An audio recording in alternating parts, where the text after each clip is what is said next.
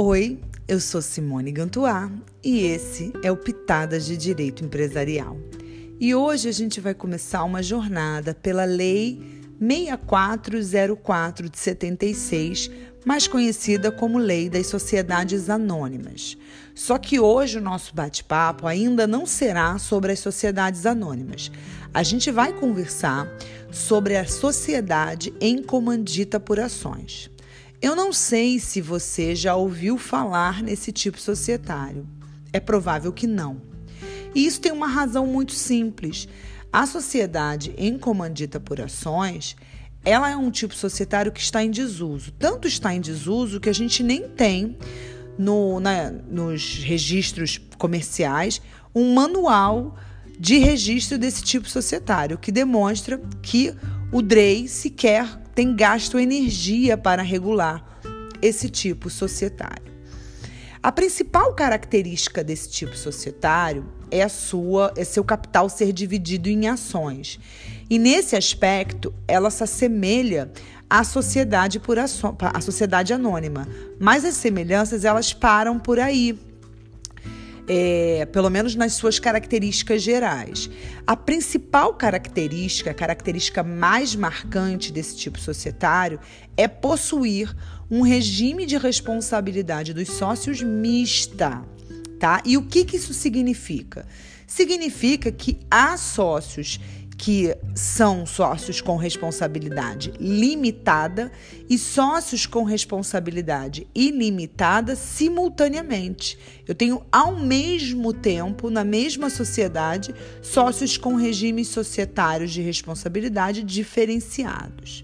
Mas antes da gente tratar e explicar como funciona essa responsabilidade, eu queria só dizer que quando o Código Civil entra em vigor, ele traz também algumas regras para esse tipo societário que vão do artigo 1090 até o artigo 1092. Mas ela está regulada especificamente na Lei de Sociedades Anônimas dos artigos 280 ao artigo 288.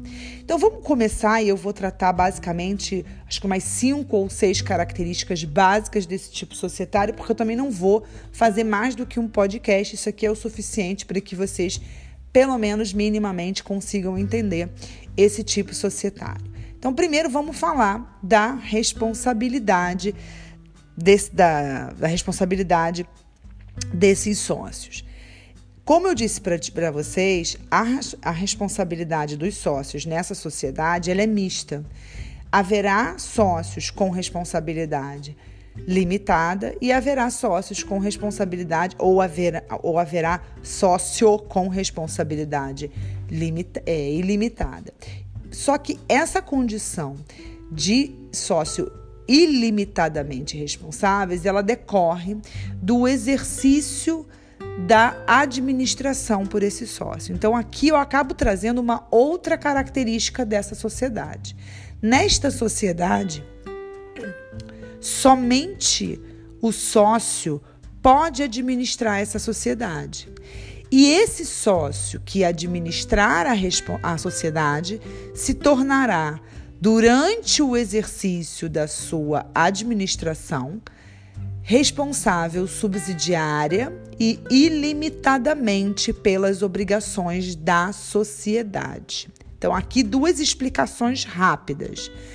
Essa responsabilidade ilimitada do sócio administrador, ela é contemporânea aos fatos que forem praticados durante a sua administração. Ou seja, ele não vai ser responsável por, por um ato de administração ou como consequência de atos de, de, de administração praticados fora da sua administração. Então, essa responsabilidade ilimitada, ela atinge fatos praticados durante a sua administração.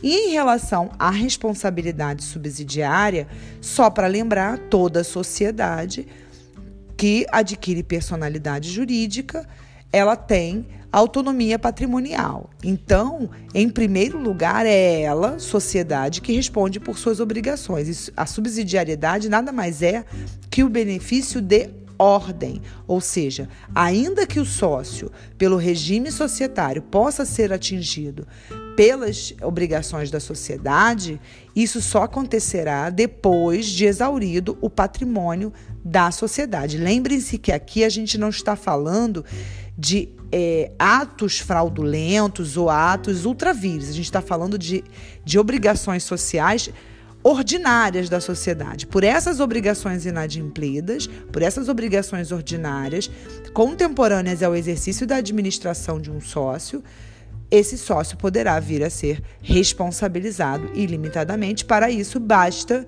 que o, capital, a, a, o patrimônio da sociedade seja insuficiente para é, é, adimplir essas obrigações. Agora, quais são as outras características principais desse tipo societário?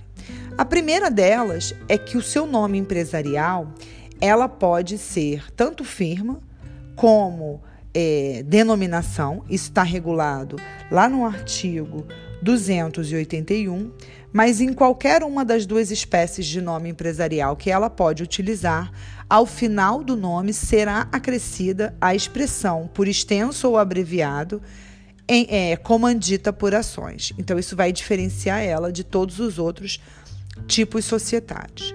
Outra característica que eu já tinha dito, mas é só para reforçar, somente sócios podem ser administradores da sociedade em comandita por ações por força do disposto no artigo 282 do Código Civil. É, por essa razão, somente sócios administradores podem ser pessoas naturais, não é possível a administração de pessoas jurídicas. É, o sócio administrador, que na lei é tratado como diretor, como a gente viu, ele vai ser responsável é, subsidiária e ilimitadamente pelas obrigações que praticadas a sua gestão. Agora, os outros sócios, ou seja, os sócios que não são administradores, os demais acionistas, têm responsabilidade limitada ao preço de emissão das ações que tiverem sido subscritas ou adquiridas, ou seja, depois que ele integralizou o capital subscrito, não há mais que se falar em responsabilidade pelas obrigações sociais. E uma outra coisa importante, que eu acho que é o último ponto que eu queria tratar aqui: se por acaso no exercício da administração eu tiver mais de um administrador simultaneamente, essa responsabilidade que é ilimitada é, da, do administrador, ela se tornará, se tornará é, solidária entre esses dois administradores. Então, há uma solidariedade legal aqui nessa hipótese. Então, eu acho que com isso eu consegui traçar as principais características desse tipo societário e já no próximo podcast a gente vai começar a nossa longa jornada sobre a lei de sociedades anônimas e eu espero você lá. Tchau!